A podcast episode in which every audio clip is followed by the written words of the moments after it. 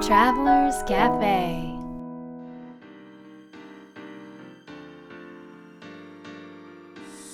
ライフトラベラーズカフェへようこそ松田美弘です。若菜です。先週の放送はいかがでしたか？面白かったね。面白かった、自分の まあふ塞いでたというか閉じ込めてたもの？封印封印していたものをこう解放すると本当にこう自分らしくなるんだなというのをね感じました。はい。今日もあのー視聴者の方からですねはい。質問が来ています。はい。はがきが来ていますので読みたいと思います。はいどうぞ。東京都にお住まいのミミさんから。はいミミさんでしょ？あミーミーさんから。はい私は自分の時間もすごく大切です。はい。でも相手との時間も大切にしていきたいです、えーなかなかずっと一緒にはいられないのですが程よい時間のバランスを取るにはどうすればいいですか？という質問ですね。なるほどね。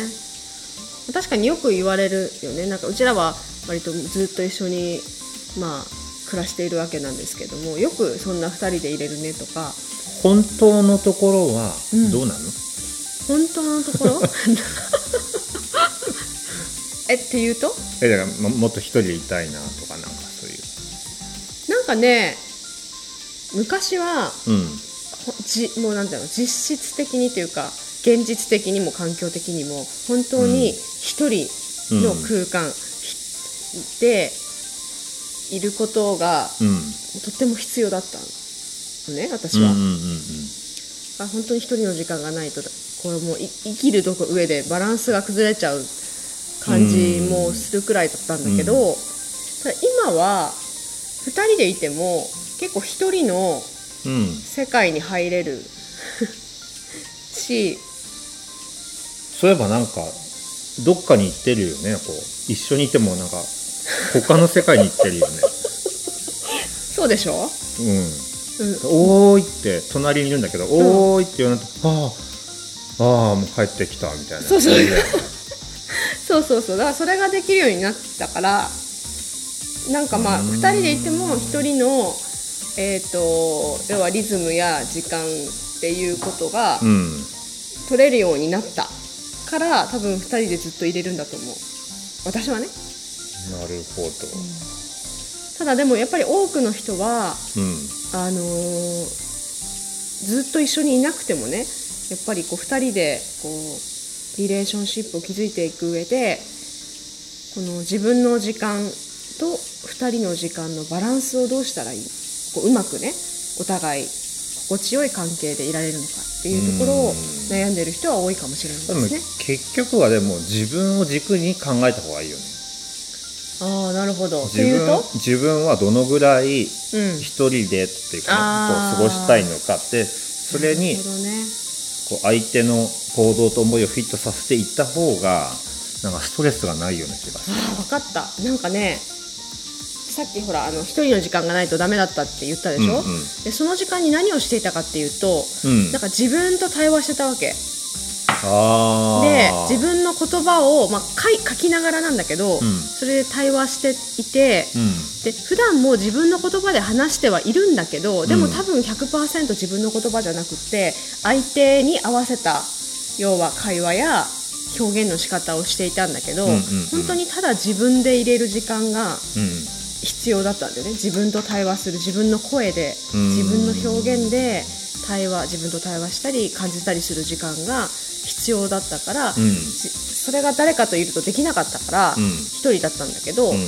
今はまあ結構2人でいても自分の言葉で自分の思いを話すっていうかっていうことができるようになったりとかうん。してるから、あまあれなな？なぜでもそもそもい今の話で言うとなぜ自分の時間が欲しいのかという問いとじゃあその自分の時間自分だけの時間の時には何をしているのか。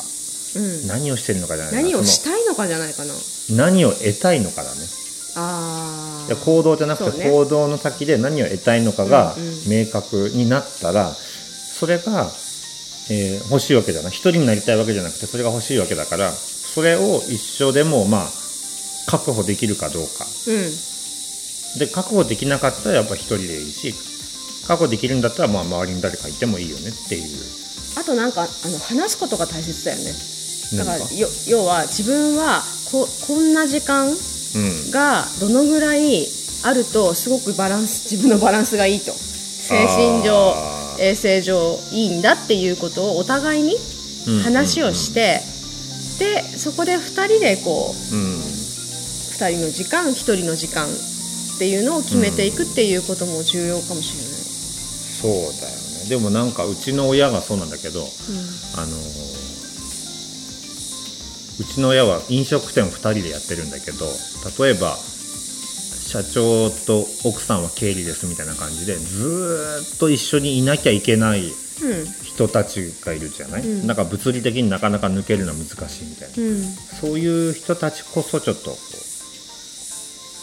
この今の問いに答えた方がいいかもね。うん、もう一度その問いを言った方がいいかもね。なぜ一人の時間が必要なのか。一人の時間で得たいことは何なのか。入れないと思うから。一人では。そもそも私そんな一人でいる時間なんかないよって思ってる人もいるかもしれない、あんま納得いかない顔してるえけど。何何 なるほどね。うんそうだね。でもそれでさもしさ、そこで気づいて、もうずかなりの時間一人でいないと無理ってなった時にその現実とフィットしなくなったらどうするの？話し合いですよ。っていうことは、うん。そもそも、あのーその2人で生活を作っていく上で、うん。まあこれは本当にそもそもの話になっちゃうけど一緒に仕事をしたいのか、あまあそこも大仕事だね。事の仕方とかね、うんうん。そう。なんかそういうことを一つ一つ話し合うっていうことが、まあ結局は細かいことを伝え合う話し合う聞くってことに感じあるよねでもその問いに答えることで、うん。本当に一人の時間が欲しいのかどうかそもそも、そうだよね。ね、その人が。っていうことが分かるしうん。じゃあ自分はどんな時間をこの人生の中で大切にしたいのかっていうことも分かるね。うんうんまあ、パートナーシップの話とかね恋愛の話は尽きないんですけれどもえーっとまあこれもよく聞く話で、えー素敵なパートナーを見つけたいと。はいはいはい。いう話もたくさん聞くじゃない、たくさん聞きますね。うん、でもうそんな方には今日ぴったりの放送です。これからの話は。はい。あの前回も寝ていっていただいたカリフォルニアの千織さんなんですけれども、うん。えーまあ、とてもね今素敵なライフスタイルを、うん。えー素敵な旦那様と共にはい。送ってるわけなんですけども、はい。うーんその出会うに至るまでこうなんかすごいこうパートナーシップパートナーと出会うための取り組みうん。をしてうん。なるほどなと思ったことがいっぱいあって。うん。なので、そのパートナーが欲しいなとか、えーそんな方はですね、たくさんヒントがはい。あるんじゃないかなと思います。えーでは、カリフォルニアの、えーチョルリさんに会いに行きたいと思います。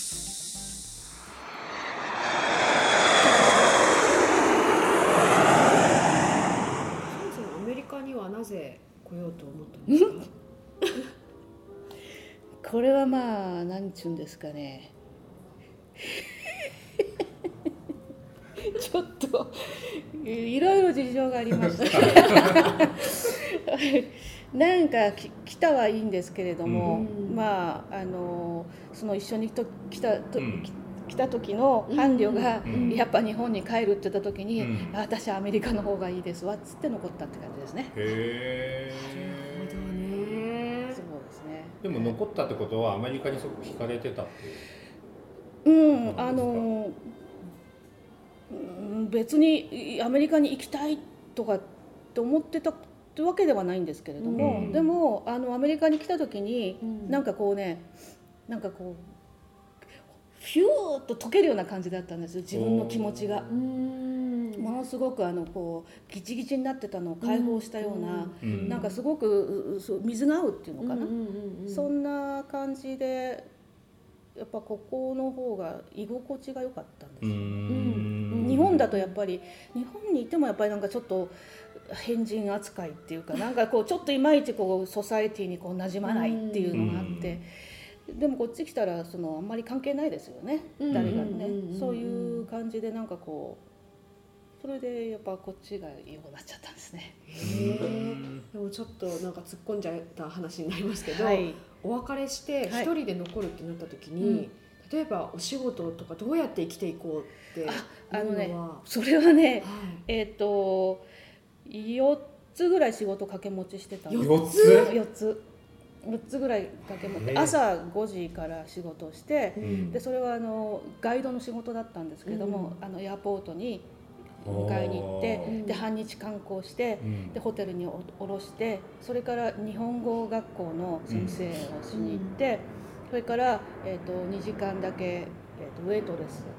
で夜はあののなんつうのかなあのススナックって日本人がやってるスナックのうん。帳簿、裏帳簿なんですけどね。裏帳簿つけるのに夜中の2時ぐらいまで。へでまた朝5 5時時間ーえーすごすぎる。それをずっとやっててでこれあんまりにも大変だって言って 体調悪くなっちゃったんでうん。これはダメだっつってであの夜の仕事とかをやめて、うん。で、えー、と大工やったりとか、まあ、いろんなことやりました大工？大工大工やだけどお家を作るそうです本当にそうです。その大工のところに入って、であの窓を窓を取り付けたりとか、うん。キッチンのリモデルとか天井を、あの直したりとかね、そういうことをやったりとかしてて。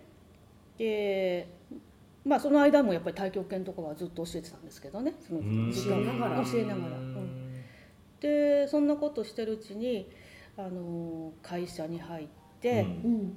でまあジムっていうか、うん。みたいなことをやったんですけれども、うん。これがまたできない。合ってないっちゅうんですかね。なんかこうそれでもまあ10年ぐらいやっぱりだらだらそそこで仕事をしてたんですけれどもこれはいかんなということで辞めちまって、うん。それが2年前ですか。それが2年前、うん、それ2年前でそれででもうその時はもうちょっと医師とまた関わり合いをももう持ち出してたんで、うん。えー。でもうダメ元でっていうかそういう感じになりました。じゃあ結構石と一緒にお仕事ってさせえこうするっていう形になったのってうん。最近ですか？最近最近です。もともと好きでっていうのはあったけれども、うんそれが仕事になるなんて夢にも思ってなかったですし、うん。そういう需要があるとも思ってなかったしだから最初そういうあの揚げまん本舗なんてふざけた名前つけてそれでブログとかやったけれどもそんな誰も応募してこないと思ってたしただ自分のあのいいと思ってる石を紹介するだけみたいな、そんな感じで始めたんですけど意外とそれがね需要があるっていうんでぱ皆さん悩みも尽きないんだなと。うん。いう感じで。でだからそこから広がってそこであの揚げまんから買っていただいた人とのつながりっていうのはすごく私、結構濃くってうへんーそうなんですね、であの石買っていただいたいただいた人もあのたまに石の変化こういうふうになりましたとかうん自分の生活こういうふうになってますみたいな連絡をこうくれるんですよね。ででここういうふうになってるけどどう石から何かまたメッセージどうしたらいいかとかメッセージありますかって聞かれるとでそれをまた別にあのここ目の前にいなくてもうん。エネルギーなんで、あのそれをまたお知らせして、うん。みたいな感じでうん。あの結構だから1回買っていただいたのにあの2つ目とか3つ目買ってくれる方もいらっしゃいます。なので、うんいろんなストーリーがでもありそうだねここに来るまでね。ねえ。その4つ仕事をしてた あたりから。そうですね。もう本当にねあの、もうこうパブリックでは流せないような こともたくさんありましたし、うんなのでここまで来るのはやっぱり、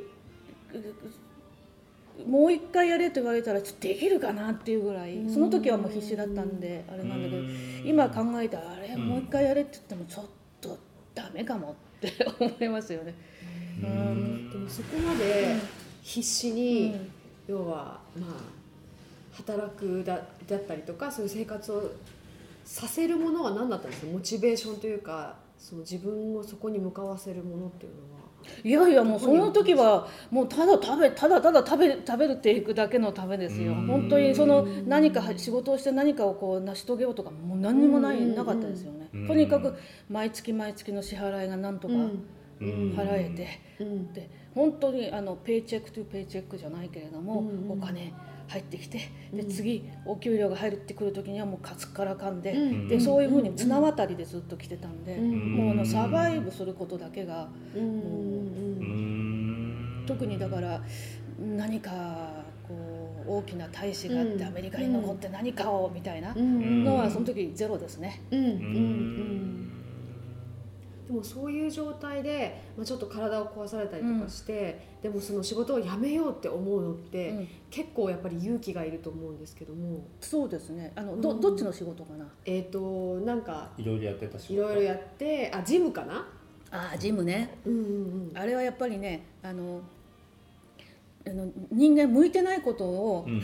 無理やりやったらダメなんだなっていうことをうん。10年かけて知ったって感じですね。ううん。んもうダメだっていうサインはいくらでも来てたのに、うんうんうんそれをやっぱりこう生活のためだしとか言ってうん無理して続けてて、うんで本当に病んじゃうところまで来ちゃうっていうかうん。本当にダメだったんだなって感じですよね。うん。うん。やめてみたらどうだったんですか？いやもうなんかやっぱりすごい不安だったんですけれども、やめちゃったらやめちゃったでうん。なんとかなるんだなって感じでその中途半端にうん。こっちなんとなくキープしながら新しいことやってうまくいったらこっちやめようとかって思ってると結局うまくいかないんだなって感じ。あ両両方方とも。うん。でもうここスポットダメなんだっていうことでバッツリ切っちゃったら、そしたら新しい道がやっと開けてくるんだなっていうのがやっと分かったって感じ？手放すと入ってくるみたいな、そうそうそうです。だから本当にね中途半端にこう紐つけて手放してるようで 実は手放してないといつまでたっても次いけないんだなっていうのが分かったって感じかな。すっぱり手放すっていすっうのがぱりですね。大事なんだね。怖さはあるけどこう手放こう怖い怖いねそれはね。そうだよ何をする時うもねん、怖い怖いですよねやっぱね、安定したものを手放すってやっぱ一番怖いんで、だけれども手放しちゃったらなんで10年もあんなことやってたんだろうって今思う。そうですか。本当に。だからあいくつになってもまあねだっていくらでもやる本気でやろうと思えばうん。なんかね最初からドカーンとはいかなくても、うん。うんうんなんとかなってくんだなうんって思いますよね。それはあなただからよってよく言われるんだけどそうじゃないと思うんですよ、うん。本当に、うん。そうじゃなくって、うん。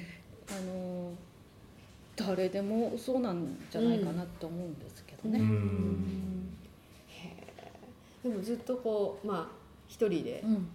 こう頑張ってきて、はい、でどのタイミングでラミコさんとや旦那様にラミラミコはね私ねあのある時ねあのそう大工をやってる時だった。うん。大工を大工をやってて、うん。でそれはねクリスマスイブだったんですよ。うん。クリスマスイブに、うんあの窓の取り付けして、うん。でもう本当にほこりとペンキと、うん。もうぐっちゃぐちゃのまんまうん。夕方車を運転して、であのジングルベルが鳴ってるところを、うん。あのでっかいモールの横を通り過ぎて、うん。で赤信号で止まった時に、うんシャネルとか、うん。なんかおそういうね、あのバッグを持ってみんなクリスマスの買い物をしている人たちがこう目の前をずっと通ってたわけですよ、でそれ見てて自分の姿見て、あれ何やってんのかなと思って、で何の話だったっけ？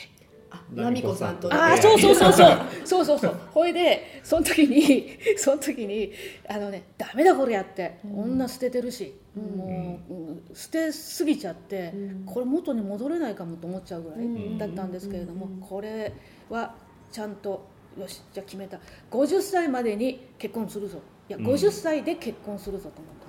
へ50歳で絶対結婚しようと思ってて、でそれまでにあの最高の自自分にとってね、うん。最高のあの相手を引き寄せよううんと思って、あの大工も辞めて、うん。で仕事を始めて、うん。でで今までの石のねそういう、なんていうのかなあのつながりとか植物まず植物だったんですけど、植物とのつながりをもうちょっと強めてって、うん。そこであのまあいろんなあのところに行きましたよ。パーティーとか。なんだっけ。ななんだっけ。マッチドットコムだったっけ、うん。はいはいはいなんかあれとかに行ってもとんでもないなんかあの思いもいいっぱいしましたけど。それでもうダメだと。ろくなやついねえし自分もろくでもないしと思ってて、うん。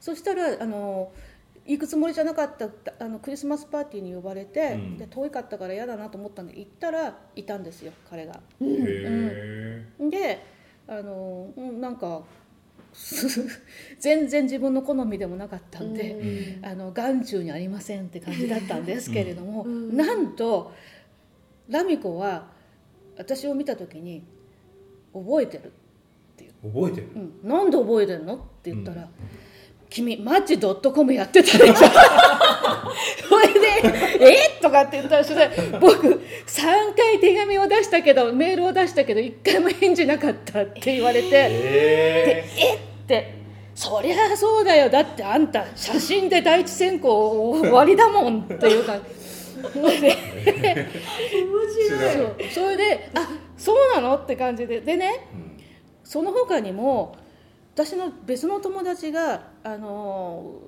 なんか独身で素敵な人いるんだけれどもあの紹介するよって言われててでうーんってでその人にじゃあ電話番号渡していいとか渡していいよって。一回電話かかってきたことあるの。彼とだから喋ったことあるの。うん、あでその時にまあこれがね私ね寝入り花に電話かかってきたの。うん。い酔っ払っていい気分で寝寝入り場に電話かかってきて、ほんで不機嫌だったのねとっても。で向こうもなんかこう「えへえへ」って感じで喋ってて「なんだこいつ」とか思って。それでそそくさと電話を切って友達に「あんな変なやつ二度と紹介すんな」みたいな、でもそれがラミコだったの。で結局最終的に最終的に友達のパーティーでいて、うん。これでまあ今こうやって結婚することになっちゃってすごい。すごいだから縁があったのかなとは思うんですけどね。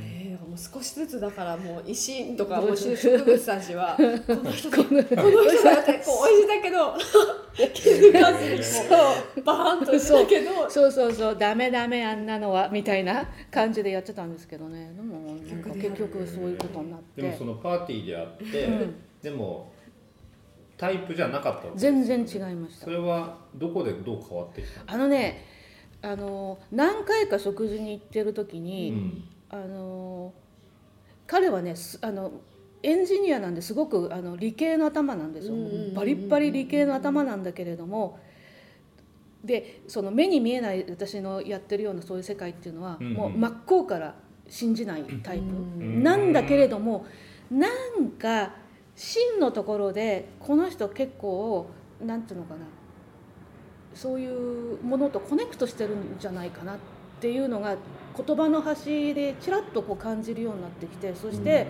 なんとなくあの居心地が良くなったんですよね。で、えーっともうぜちょっともう一応もうすぐ 50, 50歳終わっちゃうし っていうのもあって、でまああのすすっごい好みでもないけど嫌いでもないしみたいな、あんまりあの自分ばっかりあのそんな条件つけても相手だって選ぶ権利あるしなみたいな感じで、で一緒になることになっ。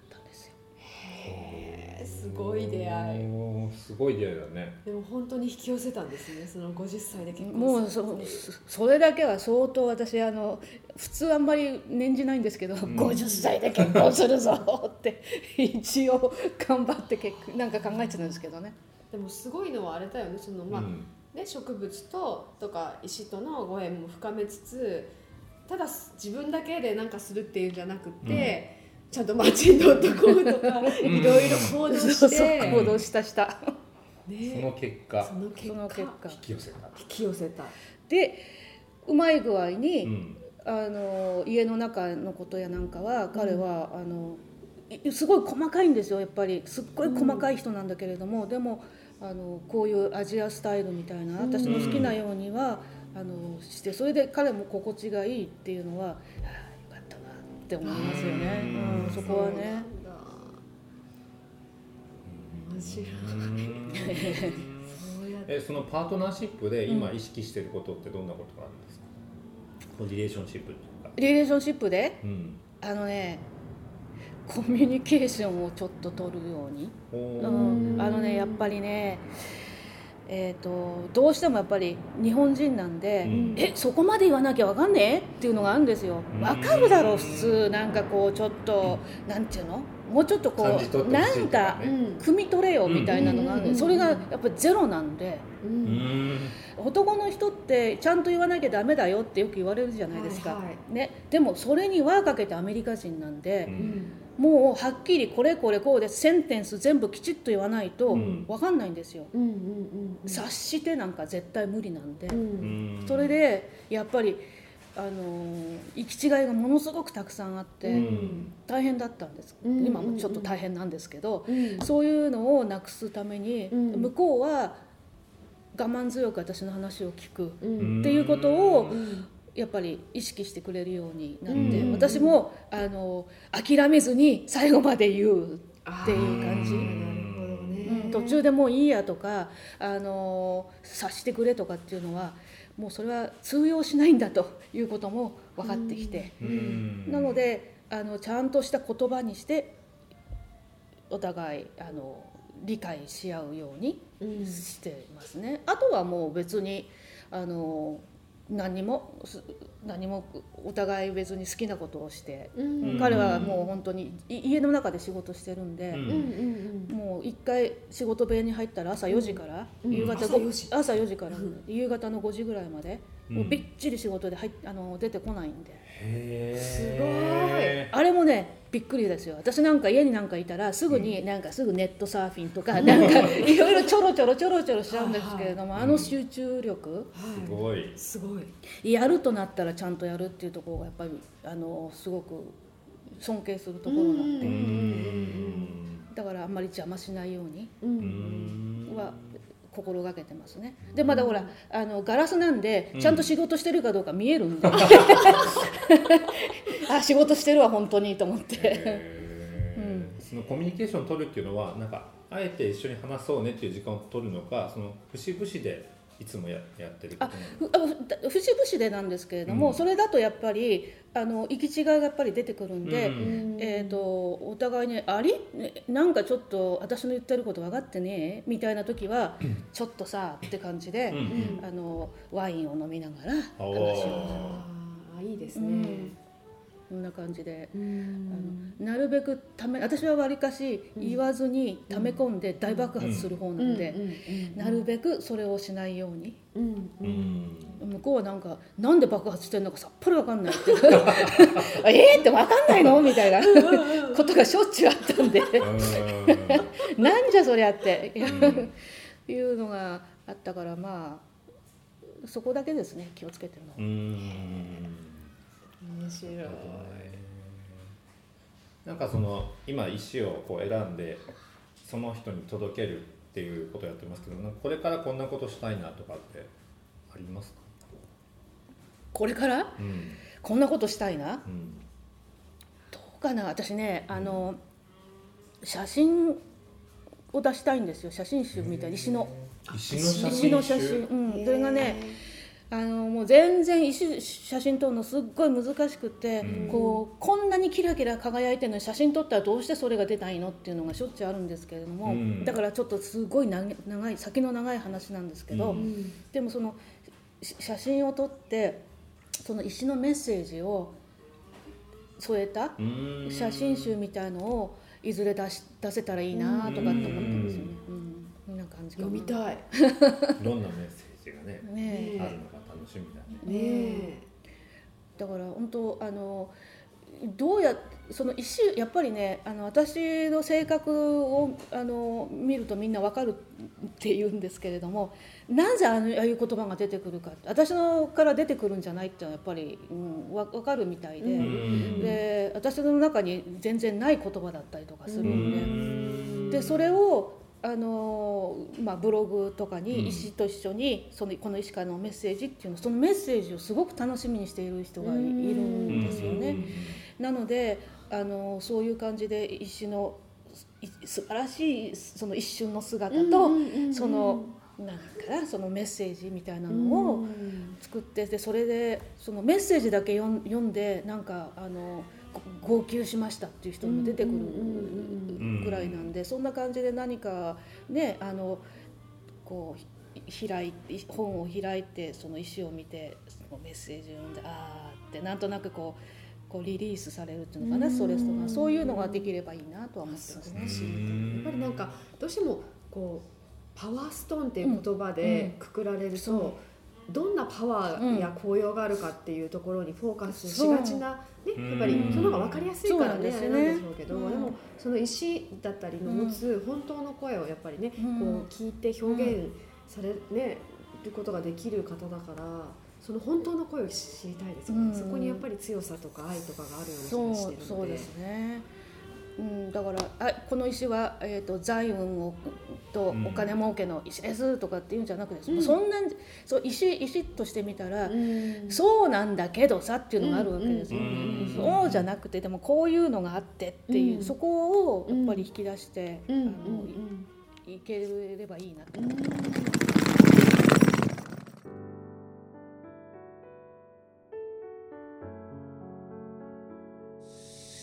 いい話だったね。いやーこれはねパートナーを探している人にはこうグッときたポイントがたくさんあったんじゃないかと ねえ、思いましたライフストーリーも良かったですね。なんかもう、あまさにこう海外で頑張って生きる。大変だっただろうね本当に大変だっただろうと思うよね。予想もう本当に想像はできないけれどもね。みひろくんははい。いかがでしたか？僕はですね相手だって選ぶ権利がある。なるほど。自分で条件ばかりつけてたなって言ったじゃん、いはいはいはい。まあまあ、人を選ぶって、うん。まあ条件をつけてフィルターをかけてこう、うん。まあそぎ落としていってこの人だなってなるんだけれども、うんそこにとらわれてしまうとなんかこう、相手のことを考えなくなるかもなってうんうんうん。いうのがあって、うん。まあ、何かを選ぶ時こそこううん。自分だけじゃなく相手も選ぶ権利があるんだなっていうことを意識してみると、まあ、もしかしたら条件が少し緩くなるかもしれないし、許容範囲が広くなるっていうかそう。すると,、えーとまあ、これパートナーの話だけど出会うべきこう待ってるパートナーがこう実はそこにいたみたいなうんうんうんうん。感じになるんじゃないかななと。るほどね。なんかの映画でさ、うんちょっとその話で思い出したんだけどあのもう離婚を考えるまでにうんすれ違った夫婦がいて、でなんかその結婚セラピーみたいなのも行ったりしたんだけどそれであのそれぞれこういいとこ悪いとこをこう書いて相手のねうん。言ってでその女性がこうふと気づくわけ。なんて？なんか私ばっかり彼に合わせてきたと思ってたしああの我慢してきたと思ってたけども、うんうんうん。彼にとって私は本当にいい奥さんだったんだろうかってふふと気づくわけ。彼私は彼はダメだと思ってたけどでも、うん。彼にとっての私もできてなかったじゃないって気づくんだよね。うんうんうんうんうんうんそれで仲直りをするんだけどそういうことってあるかもなと思うよね。うん。ちょっと違うあの話なんだけど、うんうん。あの企業にね研修に行ってうん。やることが、ま、前はよくあったんだけどその時に、えー、とじゃあ理想のうん。上司はどんな上司かをまず書いてください。はい。もうお怒らないとかなんうんちゃんと育ててくれるとか機会を与えるとか平等だとかって。うんこれいっぱい書くわけ。うん。で実際上司はどうですかって聞いて、全然できてないよ、うん。もううちの上司何とかしてほしいってわけ。うん。でじゃあもう一回別の質問したいと思うんですけどあなたは部下にそれができてますかっていうと、みんな顔がさーっと ああできてないっていうそういうことかもねそういうことなんだね。やっうんぱ相手あることはやっぱり鏡になるというかね。すべてね。うん。若菜さんはどんなところが？いや私はね、あのーやっぱりもうがっつり切ると入ってくるっていうところですね。もう中途半端はダメだよっていう。望みをこうキープしていくとダメって言ってたね。そうだし、うん。なんか切る時はがっつり切るっていうのがすごくね、まあうん共感できるところで、うん。私がすごくこう生きる上で大切にしていることがあって、その時あ何かをこうチェンジする時とかこうステージを自分でもう上げこうか変えようって思った時にすることがあってそれはあのその時に自分が最も大切にしていることを手放すっていう。へえ手放しちゃうの？そう。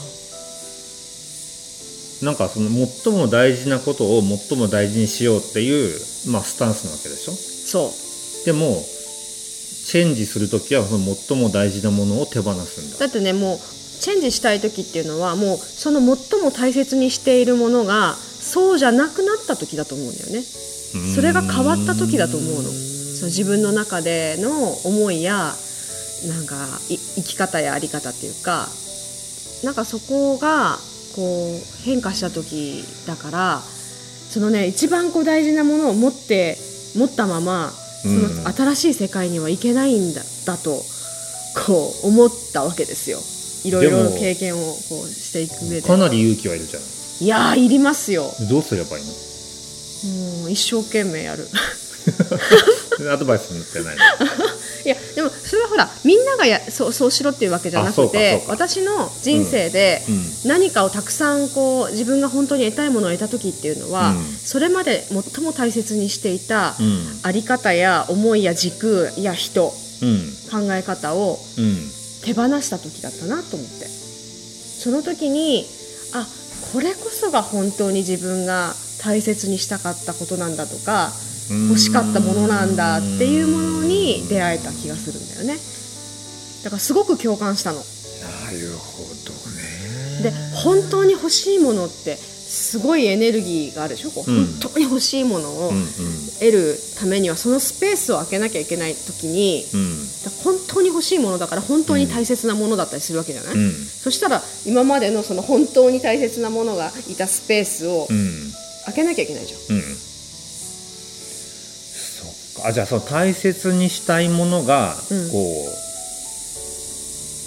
配置されるべきスペースっていうのが多分人にはあってそうそうそうそこにはこう詰め込むことはできなくて、それをこうどけないとまたそこには入ってこないってことだね。そうだね。はあこれはなかなかできないですよこれ。うんあのーなのでうんうんなんていうのか覚悟が必要まあそうだね。だなってそうでも思うし千代井さんの話を聞いてても覚悟が感じられたよね。うん、生き方に覚悟がある。人生に覚悟がそう。ある。なるほどね。それがもう本当に心にうん。こうグッときました。はい。はい。では今日の魔法の質問をどうぞ。はい。まあ今のからですね。何をがっつり切りますか？ほう。何をがっつり切れます 何しようかな。ミヒは何をがっつり切りますか？うーんと iPhone に入ってるゲームをがっつり切ります。本当？嘘です。なんだよ。えー、何しようかな。何を何か手に入れたいものがないとさそうだ切るにね切れないよね。あじゃあ手に入れたいものは何かを考えた方がいいんだ。そう入れたいものは。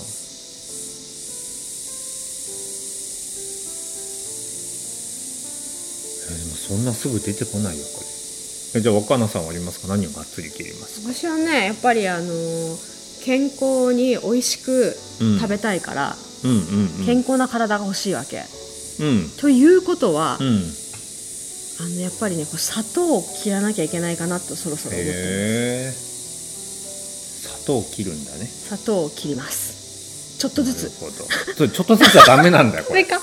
ダメか。がっつりだなああーこれは大変だ。えー、じゃあ僕何かな？何を手に入れたいか何を手に入れたいか考えときます。うん。まあでもこれ、ね。これはえっ、とすぐ答える質問というよりも、うん。あの何かが欲しいとか何かこう進みたいとか、はいはいってはいいう時にするといい質問かすもね。ごくいいですね。なので皆さんもそんな場面が来ましたらはい。何をがっつり切るかということを自分に問うことをしてみてください、えーこの「ライフトラベラーズカフェ」はですね、えー毎週順調に放送されています。ここ2回ぐらいですか？ここ2回ぐらいは、はいえーでもですねちょっと聞き逃すことがあるかもしれませんので、ええ。ーポッドキャストのアプリの画面に行っていただいて、えー登録ボタンを押すとですね、えー配信がありましたらお知らお知らせが来るようになりますのでぜひ登録ボタンを押していただけたら嬉しいなと思います。さて次回はどこに行こうかな。どこ行くかね？ハワイカリフォルニアと来て今度ちょっとヨーロッパあたりに行きたいですかね。おおヨーロッパいいですねヨーロッパで素敵な土地を探してまた素敵な人に会っていきたいなと思います、はい。えーでは次回もお楽しみに、えーしていてください。では良い週末を。